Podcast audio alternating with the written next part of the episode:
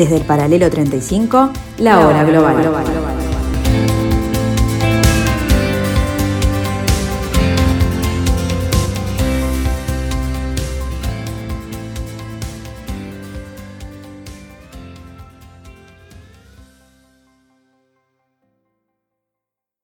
Hola, hola, hola, muy buenas tardes amigos, bienvenidos a este 30 de septiembre del año 2021, a este pedacito de la tarde de Radio Mundo en el 1170 AM de vuestro dial, donde aquí comienza la hora global.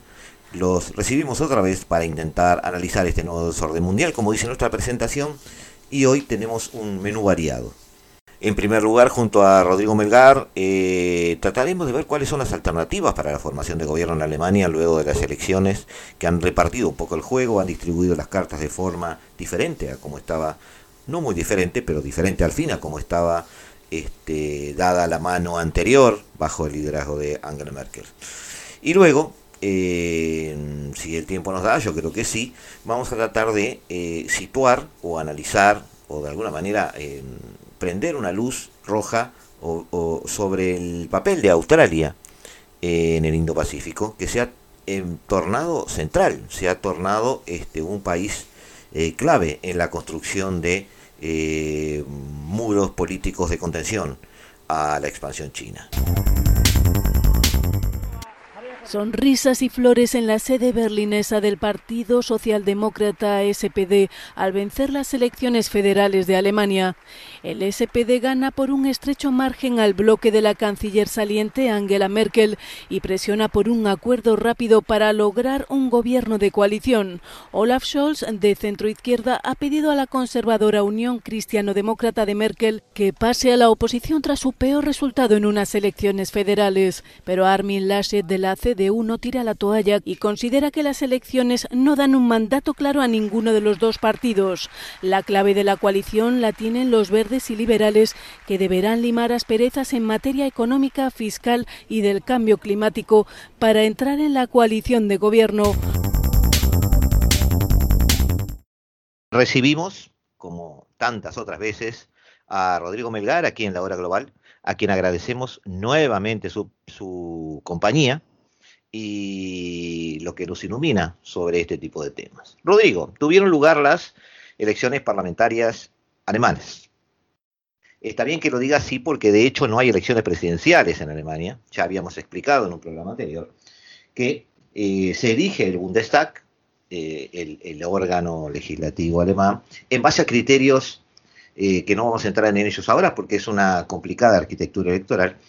y ellos son los que eligen el canciller, que es eh, quien hace las veces de eh, líder del Ejecutivo o quien eh, lleva adelante las políticas, lo que sería un Ejecutivo en una democracia de tres poderes como la que tenemos nosotros, por ejemplo. Allí surgen o han surgido un juego de mayorías, pero antes de eso hay que aclarar muy sucintamente que veníamos hasta estas elecciones con una mayoría lograda entre dos grandes partidos, quizás los dos más grandes del abanico político electoral alemán, pero que en realidad este juego de naipes lo, juegan cinco o seis partidos, que son los que tienen de alguna forma una cierta actividad en la realidad alemana. Podemos, Rodrigo, rápidamente definir un poquito esos partidos, muy rápido, porque así pasamos a, lo que nos interesa, ver quiénes son, quiénes estaban integrando esa coalición, este, quiénes son grandes, quiénes son chicos, podría ser algo así. Buenas tardes. Buenas tardes, Gustavo. Te escuchamos. Bien. Eh, bueno, como sabemos, en realidad el, Parlamento alemán está compuesto de una mirada de, partidos, entre los cuales destacan, obviamente, la, lo que llaman la, Unión, con, digamos con mayúsculas, que es la CDU y la CSU, que son los demócratas cristianos, que eh, vendrían a haber sido, bueno, son el partido de Merkel y quienes encabezaban hasta ahora, junto con, el, con los socialdemócratas, la llamada la Gran Coalición. En alemán la Coalición. Primer punto, sigo anotando como si fuera un alumno en una facultad, Rodrigo. Impecable. Eh, Merkel pertenece a demócratas cristianos. No es socialdemócrata, desde acá a la distancia hay gente que puede pensar eso, demócratas cristianos, es uno de los partidos que está en coalición juntos con los socialdemócratas. Así ¿De acuerdo? En esa coalición debemos suponer que los demócratas cristianos son más que los socialdemócratas, por eso el canciller es de su partido. Efectivamente. ¿Funciona así? Efectivamente. Ahí está. ¿Qué más tenemos?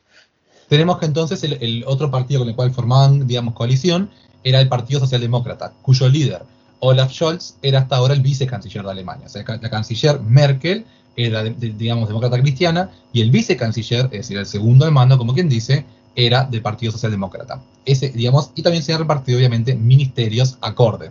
Ese es el acuerdo que tenían entre, entre los dos grandes partidos de las elecciones pasadas. El tema es que este, esta elección reciente invirtió esa proporción. Y el partido más votado ahora pasó a ser el Partido Socialdemócrata en vez de pero, pero eso, eso después del domingo. Antes del domingo, si vamos hacia abajo, además de estos dos partidos, ¿quiénes están ahí en la pelea? Bueno, tenemos después a los verdes, que son los una fuerza importante ahora, que es un partido primariamente ecologista. Después tenemos al FDP, que es un partido de corte liberal económico. Y después tenemos al AFD, que es, o sea, que es un partido con el cual nadie quiere hacer, digamos, gobierno, que es un partido de derecha eh, populista. Tenemos finalmente... lo, conocemos como AFD, hemos escuchado hablar mucho de ellos, es una ultraderecha, eh, neonazi, ¿puede ser? Digamos que tiene, es una derecha populista con tintes, digamos, sí, neonazis marcados en algunas cosas. Ah, así que ahí estamos hablando de cinco partidos por lo menos. Eh, socialdemócratas, demócratas cristianos, los verdes, no son, los liberales. por las dudas, no son los neonazis, digamos, paradigmáticos que se le no, en Alemania, pero son... Le, voy a llamar AFD y son ultraderecha. Ahí va, ¿Está bien? Vamos a sacar la palabra neonazi para no tampoco este, estigmatizar a nadie. Eh, socialdemócratas y eh, demócratas cristianos en una coalición, los verdes, los liberales y eh, AFD. Perfecto. Creo que ahí estamos bien. Impecable. Bueno, y tenemos finalmente a la izquierda, la Linke, que es Ah, existen partidos de izquierda. el remanente del Partido Comunista de la República Democrática Alemana. O sea, de la, digamos, son, pequeños. Ahora sí, llegamos al domingo con, eh, según escuchamos en las noticias y nosotros lo mencionamos aquí en Hora Global, eh, con tres grandes importantes candidatos relevantes, porque se supone que son los que tenían un arrastre de votos tal que podrían definir. Muy rápidamente, los socialdemócratas, el vicecanciller Scholz, eh, por los socialdemócratas, era su candidato. En la democracia cristiana, Merkel se retira. Así es. ¿Y quién queda? Bueno, en la democracia cristiana tenemos a Armin Laschet, que es en realidad el que estaba a la cabeza del, Estado Federal de Renania del Norte-Westfalia, traducido al, español, em, que de alguna manera, digamos, el Estado federal más importante del país, es el corazón industrial y por consiguiente, digamos, es la, digamos, el, en la campaña esgrimió esto como carta un poco, ¿no? Como decir, ya goberné Estado federal más poderoso, aquel que representa, la mayor parte del PBI alemán, tengo la, capacidad de regentear el país sin problema. El tema es que a mí, el Laschet, tipo, venía de alguna manera, eh, inicialmente cuando arrancó esta campaña electoral ya hace, hace meses, siendo el más fuerte, como de los candidatos, digamos, y en la gestión que hizo de la crisis de las inundaciones, más encima su comportamiento personal, porque apareció, digamos, digamos haciendo chistes de mal gusto en el, marco de las inundaciones, las muertes y las destrucciones, le hizo bajar muchísimo en popularidad. Paralelamente, como, como, hemos mencionado antes, Olaf Scholz em, es un tipo que sigue más en la línea de Merkel y es muy Merkel, pese a ser de otro partido. Entonces, de alguna manera, la gente empezó a volcarse al SPD y, justamente, porque bien o mal recordemos que Scholz, pese a ser de otro partido, es el vicecanciller de la gestión actual y encontrar en una, una continuidad de la política que se venía perfilando hasta ahora. O sea, tú decís que la gente podría, porque estamos todos ubicándonos antes del domingo, podría haber estado buscando su Merkel entre los socialdemócratas. Exactamente, es una, una posibilidad pura, digamos, digamos, concebible. Eso sin duda. Ah, y después vienen eh, los verdes. Efectivamente cuya líder, Ana Baerbock, que es, una, eh, o sea, digamos, es, joven dentro de, esta, dentro de esta escena política, es aparte una mujer, digamos, lo cual, digamos, revitaliza de alguna manera el, debate feminista, busca aparte también de alguna manera em, rejuvenecer la escena política por su edad y todo. El problema con los verdes es que, si bien tienen mucha cabida, digamos, y resonancia en los jóvenes, digamos, las personas más centradas en edad son muy reacios a incluirlos porque, eh, bueno, toda la, digamos, la, prédica verde, es muy agresiva, muy eh, revolucionaria, por así llamarlo, para muchas personas, para un gran componente la masa votante más eh, entrado en años, y aparte, digamos, muchos de los proyectos que ellos predican a nivel de cuotas de CO2 y demás podrían significar la ruina, o digamos, para muchos grandes empresarios.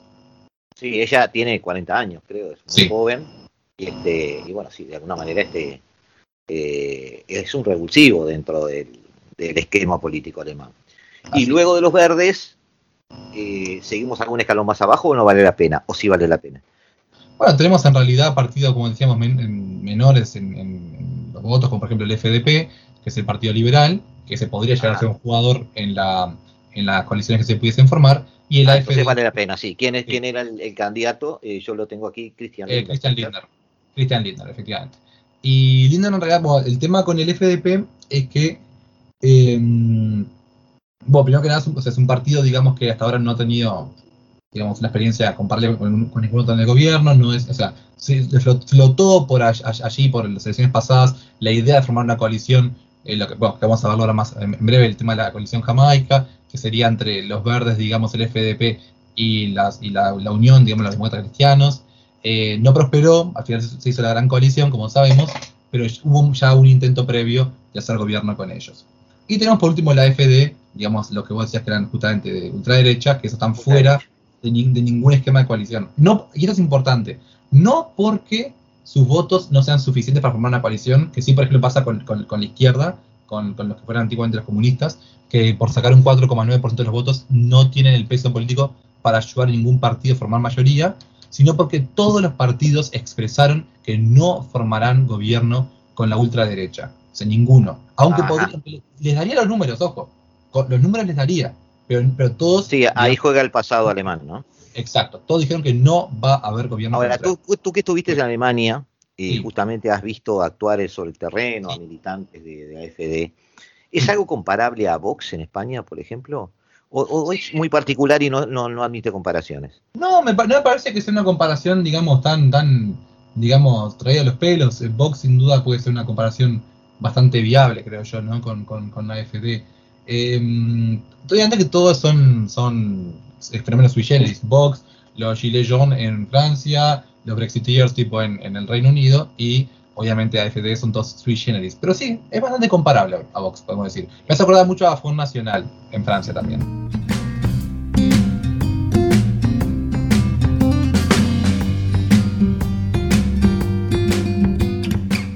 Unos instantes amigos y ya estamos nuevamente con ustedes aquí en la hora global, aquí en la tarde de Radio Mundo. Ya volvemos.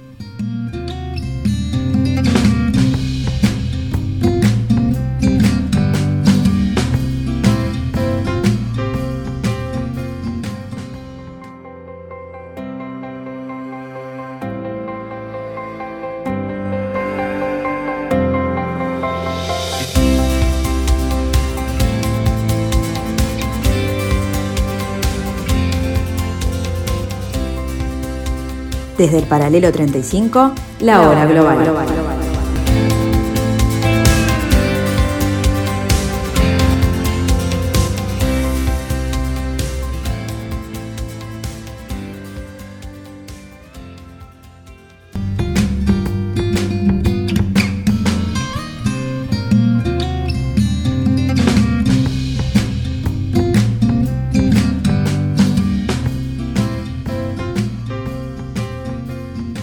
Llegó el domingo. Así es. Llegó el domingo y hubo elecciones. Y las elecciones eh, dieron un gran eh, vuelco en la, en la cúspide, digamos, de, la pirámide. De eh, una mayoría de, vamos a ponerle 60-40 o 65-35, una cosa así, dentro de la coalición que gobernaba de demócratas cristianos sobre socialdemócratas, pasamos a una mayoría, 55-45, podríamos decirlo así, de los socialdemócratas por sobre los demócratas cristianos. Es decir, el partido de Merkel queda en segundo lugar en esa coalición. Sí, bueno, de hecho, los eh, demócratas llevaron un 25,7% de los votos y, la, y, los de Merkel 24,1%. No estuvo tan lejos, ¿no? No, no estuvo tan lejos, pero eso de casi mitad y mitad no es lo mismo que 60-40. Es decir, no es lo mismo estar primero que estar segundo. Lógicamente. ¿qué, ¿qué, pasa? En teoría, eh, los, los, los, de ambos y ahora vamos, vamos a, a, a, lo que se juega ahora y la razón Bien. de la charla contigo. Hay en el Parlamento alemán eh, 735 bancas. Así es. ¿Tú quieres que lo manejemos como porcentajes o como bancas? Bancas. Bancas, perfecto. Entonces me voy a ir a un esquema que tú me facilitaste, a yo a los, a los escuchas no les oculto nada, este, donde para que se den una idea, 735 bancas se necesitan, eh, ¿dónde estoy? Una mayoría absoluta que debería ser formada por algunos partidos. Obviamente, la eh, relación entre socialdemócratas y demócratas cristianos sigue igual bastando para que gobiernes si la coalición Así sigue adelante. Así es. Pero la novedad es que ahora uno solo de ellos, con dos partidos menores, puede también llegar a una, a una mayoría. Ese es el gran tema y por eso se desata esta gran telenovela. Entonces, para tener esos 368 puestos, fijémonos bien en ese número, Rodrigo, 368, que es lo que se necesita. Los partidos obtuvieron estas bancas. Voy a nombrar solo los primeros cinco, porque por debajo de eso, este, no, esto, perdón, en realidad voy a nombrar al primero, al segundo, al tercero, al cuarto y al sexto, porque el quinto es AFD, y tú dijiste que no va a ser integrado en ninguna coalición. Entonces lo borramos del mapa. Exactamente. Entonces tenemos a la socialdemocracia con 206 bancas, 206. La CDU, es decir, el partido de Merkel, los demócratas cristianos, con 196 bancas. Ambos juntos, ambos juntos, eh, siguen teniendo una mayoría, tendrían eh, 402. 402 bancas, ¿ah? y, y, les daría. Pero la novedad, como dijimos, es que de alguna forma eh, uno solo de ellos podría tentar a partidos menores eh, e integrar una coalición. Por ejemplo, los socialdemócratas, sigo hacia abajo con el número de bancas, ¿no? Los socialdemócratas que tienen 206 eh, podrían tentar a los verdes, que tienen 118, y podrían tentar a los liberales, que tienen 92, eh, y con ellos se podría formar una coalición. Sí. Que tenemos en realidad cinco esquemas de, de coaliciones posibles, ¿no? Exactamente. Sí. Algo el, muy el interesante es lo de los colores. Tú, yo me enteré un poquito por ti, de que los colores asemejan banderas, entonces son llamadas las coaliciones según las banderas. Sí. O, por, o eh, la, la, la, tercera del, del diagrama que te pasé es el semáforo, porque son los colores del semáforo, o sea, rojo, amarillo, verde son, son los colores del semáforo. Es decir, asumiendo la socialdemocracia con un rojo, a, a, los, a los demócratas cristianos con un negro, ponele, y a los verdes con el verde, y a los liberales con un amarillo. Eh, por ejemplo, se habla mucho de una coalición este, jamaica, por ejemplo, que sumando el negro de los eh, demócratas cristianos, el verde de los verdes y el amarillo de los liberales, obtendría una mayoría. Exacto. Y como son los colores de la bandera de Jamaica, sería una llamada coalición jamaica. Hay entonces una coalición alemana, una coalición kenia, dependiendo de los colores. Usted iba a presentar un poco acá el tema de, de eh, primero la realidad sobre, sobre el tapete, ¿no? Y es que estamos hablando de que hay cinco combinaciones, de las cuales cuatro de ellas presuponen que los socialdemócratas van a encabezar el nuevo gobierno. Lo cual significa que solamente una de cinco estaría habilitando el partido de Merkel de vuelta a estar al poder. Por lo cual tenemos una chance de un 20% grosso modo, a nivel estadístico, así digamos a grandes rasgos, de que el siguiente canciller sea de un partido que Merkel. O sea, tenemos, estamos casi seguros frente a la eventualidad de un cambio en la política alemana, ¿no? Eso a priori, ya tenemos de base. Ahora bien, ¿cómo se puede conformar estos gobiernos? Bueno, aquí vamos al caso. De esos cuatro gobiernos que encabezarían los socialdemócratas, tres de ellos involucrarían un consorcio con el partido de Merkel, similar a la que tienen ahora. El primero de base que tenemos es mantener la configuración actual, solo que con los escaños redistribuidos, como mencionábamos. Sí, sí, sí, eso lo dejé claro es, recién. Es decir, la coalición actual, si sí. quisiera, podría seguir adelante. Lo que yo te propongo, Rodrigo, que es lo que hemos logrado eh, en la preparación de este programa, ahora en unos minutos, y lo que quiero hacer en el programa es, más allá de los números, entrar en la psicología de ellos, okay. para que el oyente entienda por qué conviene una coalición y sí y otra no. Es decir, socialdemócratas y demócratas cristianos podrían seguir de largo. Pero los que eran segundos son primeros y los que eran primeros tienen que asumir un segundo lugar. Eso puede ser un problema. Seguramente sería de canciller Olaf Scholz y de vicecanciller Armin Laschet.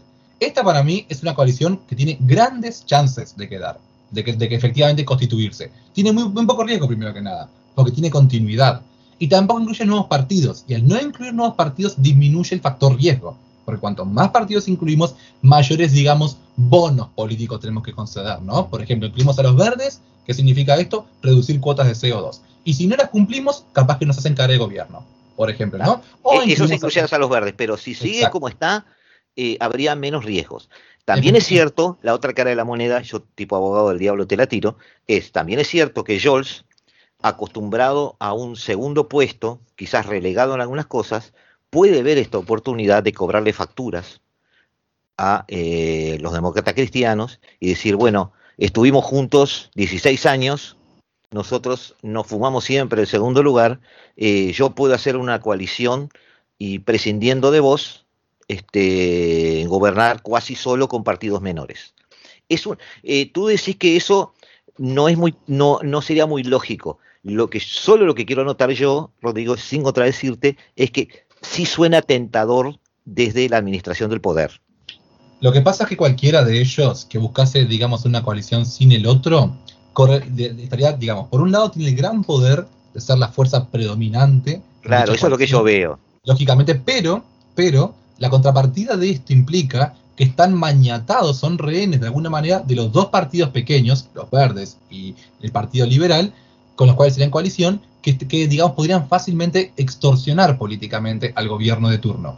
Entonces, ¿qué significa esto? Perfecto. Eh, ahora capaz los socialdemócratas hacen, hacen, supongamos, gobierno con los verdes y con los liberales. Supongamos eso. Y dejan a, los demócratas cristianos afuera. ¿Qué pasa mañana? Eh, mañana, por ejemplo, los verdes piden una reducción en la cuota, digamos, de, de CO2, que no sé, todos los autos de Alemania sean eléctricos, estoy inventando. Y si los demócratas cristianos, perdón, si los socialdemócratas dicen que no, ellos dicen, perfecto, hacemos colapsar el gobierno y capaz que hacen coalición con, la, con, los cristianos demócratas, con los demócratas cristianos y dejan a los socialdemócratas de lado. O sea, tienen mucho poder los pequeños de esa manera. Y no hay tradición de gobierno de ninguno, ni, digamos, ni los socialdemócratas, ni los demócratas cristianos tienen genuina tradición de gobierno, ni con los verdes, ni con los liberales. Lo que me estás diciendo es que dividamos esto en partidos grandes y chicos para que nos entendamos. Peñarol y Nacional. Es decir, a tanto a, Peñarol como a Nacional, uno de estos partidos, es decir, socialdemócratas, demócratas cristianos, lo menos riesgoso es acordar con el otro grande. Exacto. Sumar chicos a la coalición te hace fuerte frente al otro grande, te subís a un barco donde vos sos una gran mayoría de ese barco, comandás eso, tenés mucho poder, pero la gente de quien está dependiendo la, la supervivencia de esa coalición son partidos pequeños en que quizás no puedes confiar. Para mí es comparable la, analogía del barco con que la, cosa es, o somos dos capitanes, o somos un almirante, pero tenemos dos marinos que nos pueden hacer zozobrar el barco cuando quieran. Exacto, perfecto, te entendí perfecto. Ahora, el tema es que eso lo pueden hacer ambos, es decir, el partido de Merkel podría llegar a una coalición y Scholz, siendo el, líder del partido más votado, podría quedar fuera del gobierno. Así es. Porque si la oferta de los demócratas cristianos a los verdes y a los liberales fuera tentadora, eh, podría darse esa coalición que se llama Jamaica, por ejemplo. Así es. ¿Ah? Y eh, en contrapartida, lo que tú decís, que es de lo que está hablando todo el mundo, es que existe en la mano de Scholz, o sea, en la mano de los socialdemócratas, la posibilidad de dejar a los demócratas cristianos afuera y sumar a los partidos pequeños. Ojo que Ahora no bien. no es inverosímil que esto pase en realidad porque. No, no de hecho, hoy, mismo, esa confianza que tú decías, pero puede pasar igual. No, aparte digo, salió justo, en realidad, no sé, fue ayer hoy, en Instagram, una foto justamente de los líderes de los dos partidos chicos juntos en una reunión. Son, los primeros dos partidos en juntarse hasta ahora para tener charlas sobre la constitución de un nuevo gobierno, son los dos partidos chicos que tomaron la iniciativa. Bueno, pero eso cambia, para, para, te tengo que entrenar acá porque eso cambia el, eje que estábamos, estábamos hablando. Estábamos hablando de Scholz o, o demócratas cristianos eligiendo su socio. Sí. Ahora estamos hablando que los dos partidos pequeños, y esto es un gran giro para mí, los dos partidos pequeños pudieran eh, ponerse de acuerdo y ofrecer la gobernabilidad a uno de los grandes. O sea, es al revés el flujo de la negociación. Es decir, puede desde arriba decidirse una coalición o puede desde abajo ofrecerse una coalición a los grandes. Es decir, Lo, lo, que me acabas de decir es que los verdes y los liberales se reunieron y ellos podrían ir a la oficina de Scholz o a la oficina del, no me acuerdo el nombre del candidato, el Lasher, podrían ir a esa oficina y decirle, acá está el gobierno, ¿qué me da cambio? Exacto. Eso es lo interesante de esta, de esta Rodrigo, lo que yo veo de, esta situación, donde los grandes pueden eh, o, pueden decir que eligen la coalición, pero los chicos también pueden forzar una coalición u otra dependiendo de las ofertas. Forzarla como tal que es complicado porque en realidad los grandes siempre... Bueno, eh, presentar una buena oferta, digámoslo así. Claro, presentar una muy buena oferta, digamos, donde, digamos, pongan entre la espada y la pared a los grandes, sin duda. Y hay mucho margen acá de negociación. Por eso en realidad es una cosa que tal vez demore en resolverse. O no. O sea, o sea, depende, insisto, depende de, eh, bueno, de si se puede, primero que nada, restablecer una gran coalición, que yo creo que es muy, es muy, muy probable, sinceramente. Eh, si no, obviamente, la pasamos obviamente a la posibilidad de que se constituyan, digamos, gobiernos con partidos menores. Vamos a repasar un poquito, si querés, el esquema de qué coaliciones posibles tenemos. Puede ser esas cinco, si querés, que son posibles. En primer lugar, tenemos la gran coalición que ya mencionamos, que son socialdemócratas con demócratas cristianos. Ta, esa sería la sencilla. Dos partidos. Hay, hay, una que tú me pasaste que sería sumando eh, esta misma, que es la Kenia, sumándole los verdes. Lo que pasa es que ella yo no la veo tan potable o no la veo dentro del esquema porque los verdes en esa en la Kenia en realidad son innecesarios. Son innecesarios. Lo que pasa es que lo que yo leí, un comentarista alemán mencionaba, es que dejar afuera a los verdes, si bien no es necesario para constituir gobierno, significaría un golpe muy fuerte al electorado joven sobre todo y a un, electorado que, digamos muy comprometido con las políticas climáticas. No los necesitan, es verdad, pero también el no incluirlos es una cosa que podría, de alguna manera, o sea, correría el riesgo del gobierno de ser acusado de desoír, digamos, el clamor popular por, digamos, digamos, reformas sobre el rubro ecológico y con ello, digamos, desentenderse de la cuestión del cambio climático que tanto, de alguna manera, eh, suena y resuena en el pueblo alemán hoy por hoy, ¿no? Y además, eh, estoy tomando ahora tus conceptos, y además, en ese, en ese criterio donde la gran coalición sigue, pero además matemáticamente innecesario, pero políticamente conveniente, suman a los verdes, Sí. ¿sí? En esa hipótesis, eh, lo bueno de eso es que, como tú decís, si los verdes plantean de alguna forma una serie de requisitos o empiezan a presionar al gobierno, no tienen ese poder de negociación porque sin ellos igual la coalición seguiría gobernando. Exactamente. Y o sea que sería una movida inteligente mantener la gran coalición, sumar a los verdes. Exactamente. Yo creo que, por ejemplo, por eso una, coalición Kenia no es inverosímil. No es necesaria, pero, pero es una, digamos, una, una constelación de poderes. Insisto, insisto, con la frase, es matemáticamente innecesaria, pero políticamente conveniente. Exacto, exacto. Hay mucho para ganar y poco que perder. No será un camino de rosas, aunque el socialdemócrata Olaf Scholz las lleva consigo, mientras camina con paso firme hacia la Cancillería tras la victoria de su partido en las elecciones de Alemania. El líder del SPD quiere empezar a negociar cuanto antes con otros partidos la formación de un nuevo gobierno. La primera parada en el semáforo. Scholz apuesta por una coalición roja, verde y amarilla, el color de los liberales. Hemos invitado a los verdes y al FDP a mantener conversaciones exploratorias esta semana si quieren, anunciaba el jefe del grupo parlamentario del SPD. También le han llegado flores dialécticas desde la conservadora CSU, la rama bávara de la CDU de Angela Merkel. Su líder, Markus Söder, ha felicitado a Scholz por la victoria y ha dicho que tiene prioridad para intentar formar gobierno. Palabras que chirrían en los oídos del líder de la CDU, Armin Laschet, que aún no ha renunciado a intentar suceder a Angela Merkel al frente del país. Sin embargo, el malestar en el seno de su formación es evidente tras cosechar el peor resultado electoral de su historia. A mí es una cosa que podría llegar a pasar. Me gustó, me gustó, sí, sí, sí.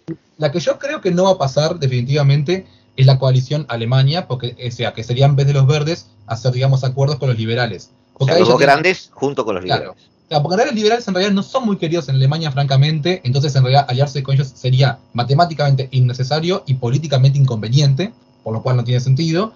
Eh, con, el, peligro, como tú decís, de, dejar afuera a los verdes pudiendo haberlos sumado. E, exacto, no tiene ningún sentido. Para mí la coalición Alemania, que digamos, o sea, venía a ser la de los dos partidos grandes con los liberales, no tiene sentido.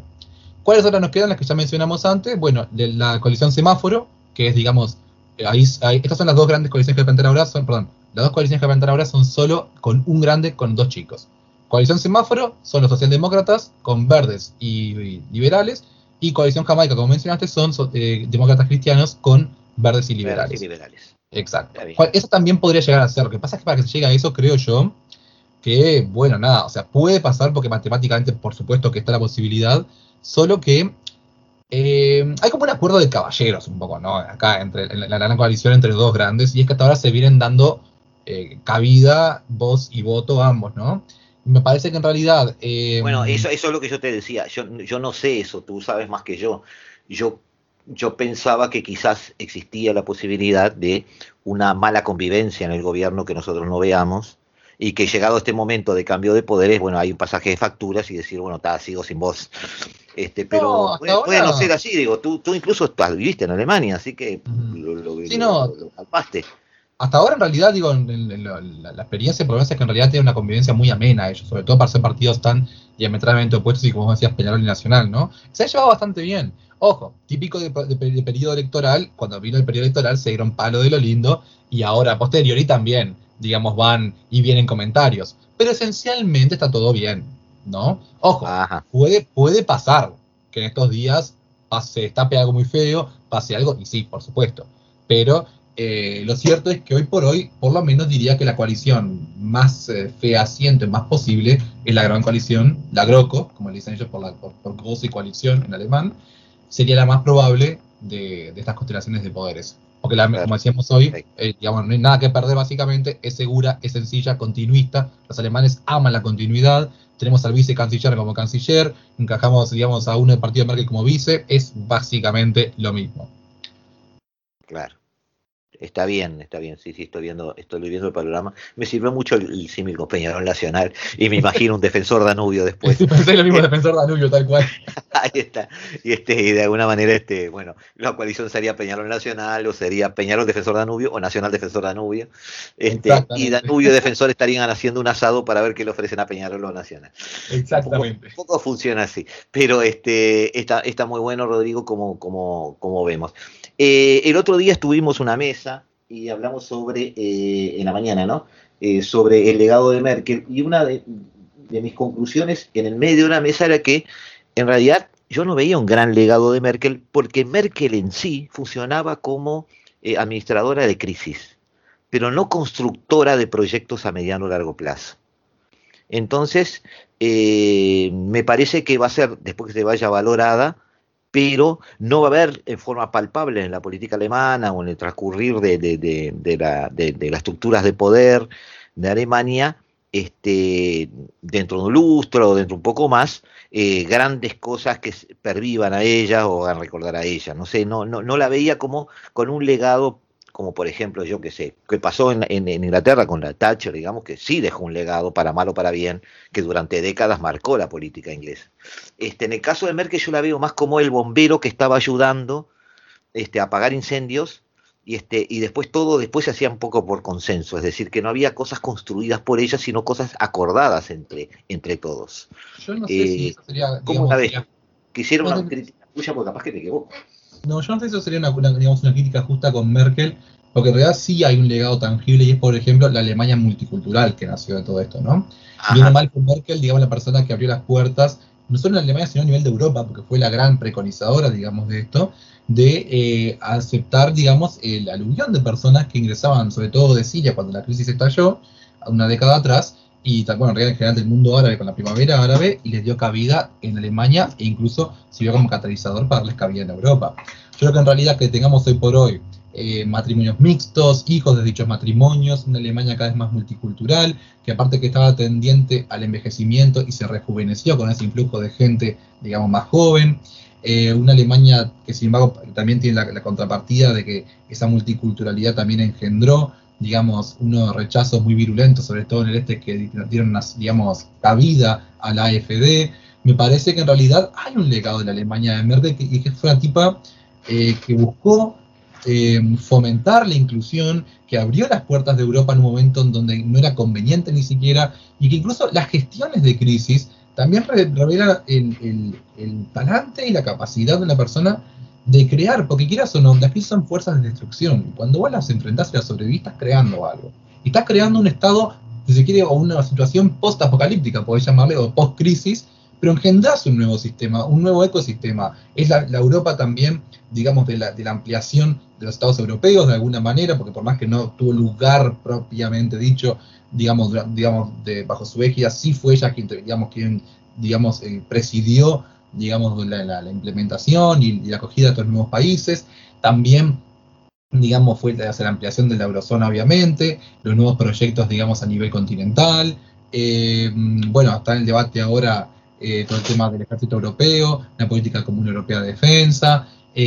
hay muchas cosas que yo creo que son un legado de la era Merkel muy importante, que, está bien, sí, yo entiendo que apagar el fuego parecería que no es una fase, no, es crear, pero si vos apagás un fuego y dejás que venga, y gracias a eso permitís que el bosque sobreviva y que nuevas semillas que permitís venir, no estarás plantando capaz nuevos árboles, pero esas nuevas semillas que entraron, alegorías si se quiere, para, para los refugiados, por ejemplo, y demás, y me parece que en realidad te, te, ayuda a crear de vuelta ese bosque, con distintas plantas nuevas, y capaz que no tan mm, pensado desde arriba, no es algo tan micromanaged en algún sentido, pero me parece que, no por eso deja de tener valor la gestión de Es una gestión que yo creo que no estábamos listos para apreciar, sinceramente.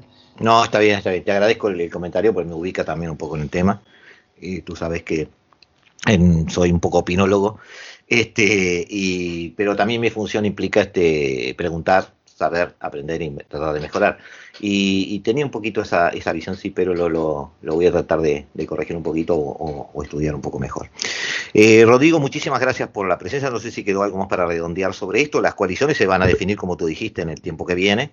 Esas son las opciones. Y de alguna manera, bueno, estaremos atentos y cuando se defina, este, lo hablaremos. Tengo además una serie de temas que hablar contigo para definir sobre qué poner eh, la lupa porque está pasando muchas cosas y, este, y, tú siempre sos un, excelente compañero de viaje para estas cosas.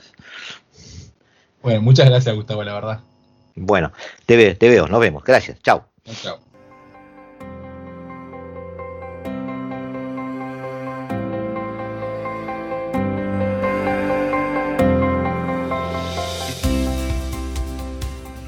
Seguimos actualizando datos amigos. La socialdemocracia ha ofrecido a los liberales y a los verdes formar una coalición. Eh, hay que ver si esos partidos pequeños pueden unirse, pueden ponerse de acuerdo y pueden llegar a un sí. Eh, por su lado, la democracia cristiana ha hecho una oferta a, Scholz para conformar o renovar la coalición entre los dos grandes partidos. Eh, todavía está por verse. Hay muchos anuncios, hay muchas ofertas de coaliciones, pero lo importante no son las ofertas, sino las respuestas.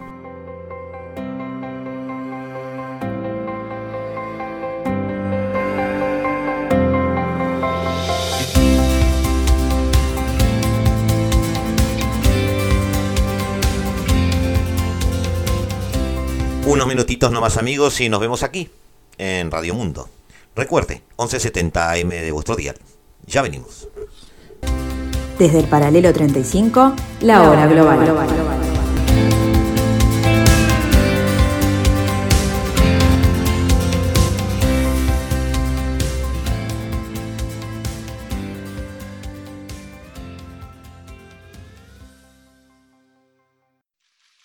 Pacto histórico entre Estados Unidos, Reino Unido y Australia. El acuerdo de seguridad implica el intercambio de tecnologías de defensa avanzadas y se considera en gran medida un intento de contrarrestar la creciente influencia de China en el Indo-Pacífico. Se trata de invertir en nuestra mayor fuente de fuerza, nuestras alianzas, y de actualizarlas para afrontar mejor las amenazas de hoy y de mañana. Se trata de conectar a los actuales aliados y socios de Estados Unidos de nuevas maneras y de ampliar nuestra capacidad de colaboración, reconociendo que no hay ninguna división regional que separe los intereses de nuestros socios del Atlántico y del Pacífico, ha señalado Joe Biden. En palabras del primer ministro de Reino Unido, Boris Johnson, Reino Unido, Australia y Estados Unidos están creando una nueva asociación trilateral de defensa conocida como AUKUS, con el objetivo de trabajar de la mano para preservar la seguridad y la estabilidad en el Indo-Pacífico. Estamos abriendo un nuevo capítulo de nuestra amistad y la primera tarea de esa asociación será ayudar a Australia a adquirir una flota de submarinos de propulsión nuclear. Tenemos la intención de construir estos submarinos en Adelaida, Australia, en estrecha colaboración con Reino Unido y Estados Unidos, ha especificado el primer ministro de Australia. Pero permítanme ser claro, Australia no pretende adquirir armas nucleares ni establecer una capacidad nuclear civil. El pacto ha sido visto como un lavado de imagen del papel global de Washington tras la caótica retirada de Afganistán. La próxima semana Biden será el anfitrión de una cumbre de los líderes de las naciones del Quad, formada por Australia, India, Japón y Estados Unidos, que se han coordinado contra la expansión china y para frenar las tensiones en torno al mar de China Meridional.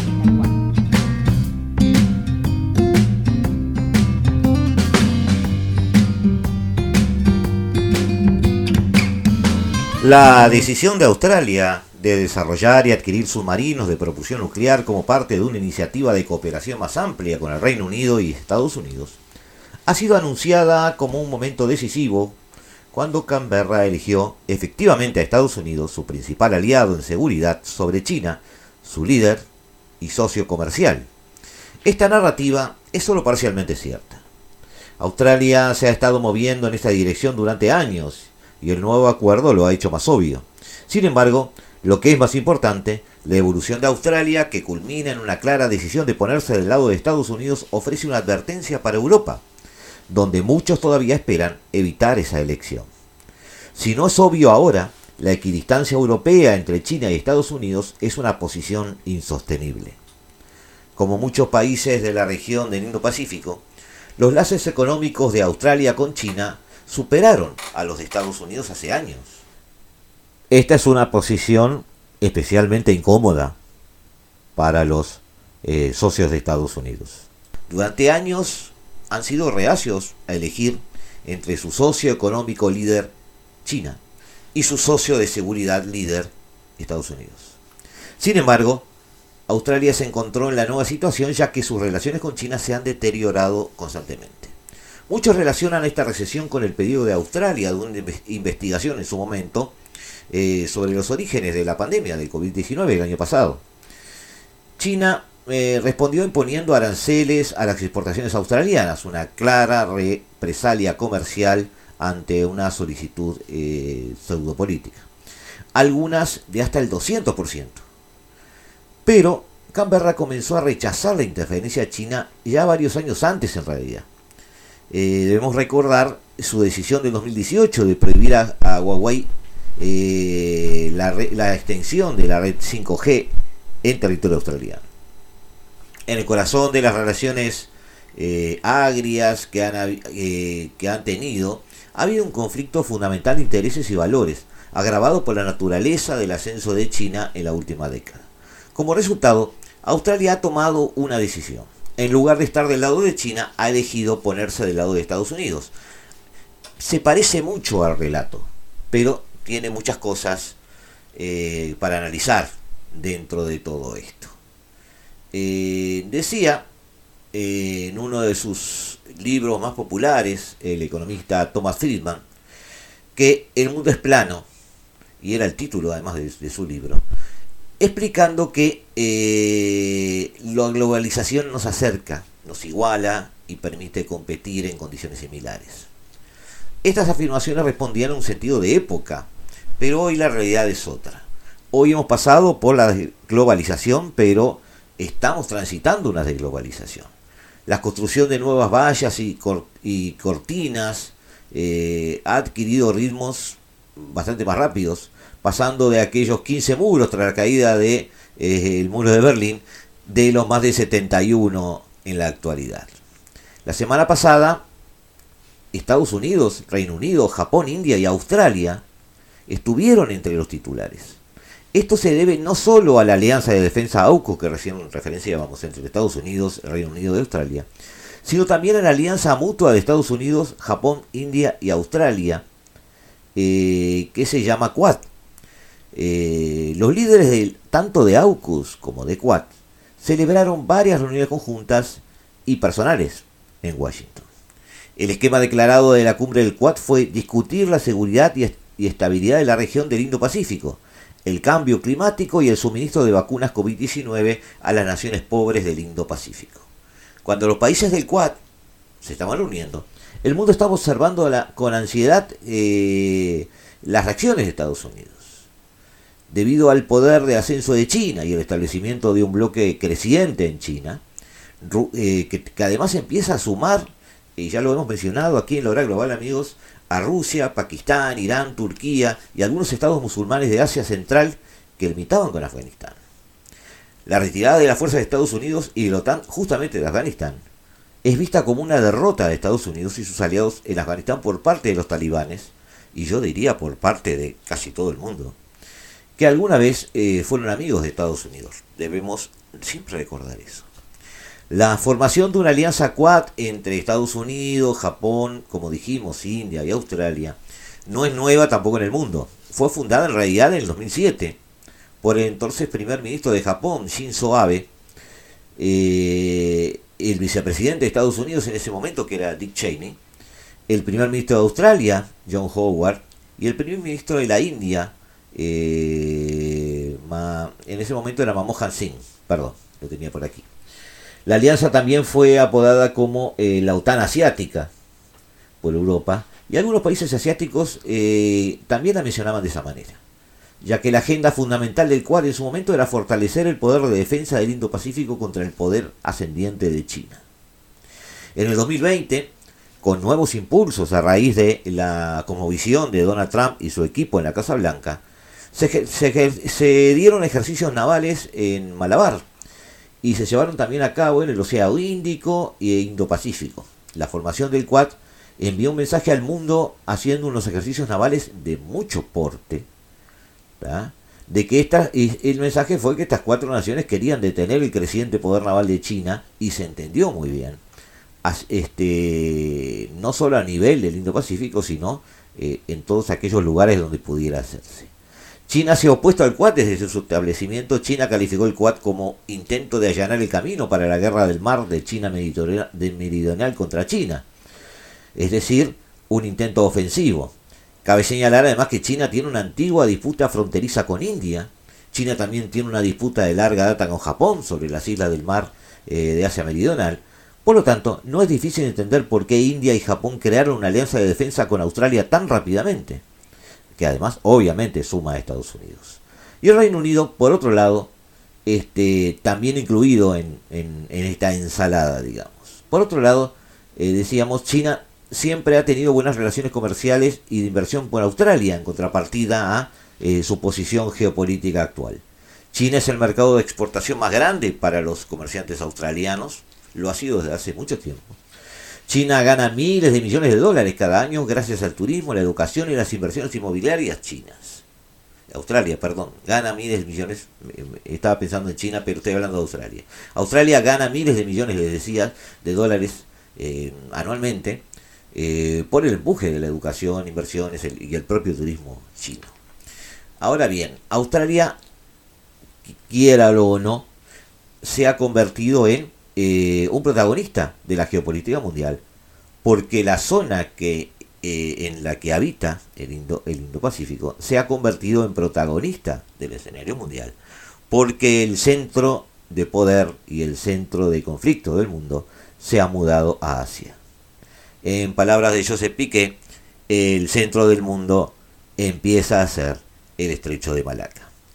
Eh, solo estos comentarios amigos para ubicarnos en las realidades estratégicas y ya avanzar sobre el Indo-Pacífico ya en el programa que viene, con una licenciada y especialista en el tema, y empezar a ubicarnos nosotros en ambiente sobre cuáles son los conflictos, los intereses, eh, las eh, cosas buenas, las cosas malas, las cosas beneficiosas o las cosas perjudiciales que están en la balanza de cada país de esa área para empezar a tomar partido. Porque si algo estamos teniendo claro es que eh, no hay posibilidad o sostenibilidad de posiciones intermedias no alineadas en este caso.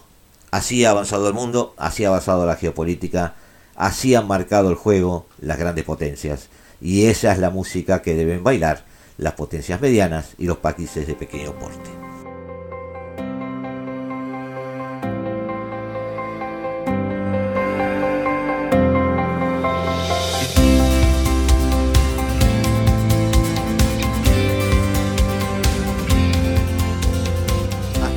Llegado por hoy amigos. El martes nos mudamos al Indo-Pacífico. Japón ha elegido primer ministro. Australia toma posición geopolítica como ya lo anotamos hoy. La India tiene novedades. Pakistán empieza a decidir eh, cuál va a ser su protagonismo en el área. China empieza a modificar algunas estrategias comerciales. Eh, Estados Unidos se hace presente a través de Quad, a través de AUKUS y a través de una nueva avanzada diplomática en estas últimas horas. Y conversaremos sobre este lugar del planeta este martes. Por ahora los dejamos en manos de Eduardo Rivero, en manos de eh, la mejor música del mundo, porque se hace tarde y nosotros nos vamos. Chao, un gran abrazo y que pasen un buen fin de semana. Desde el paralelo 35, la, hora global. global.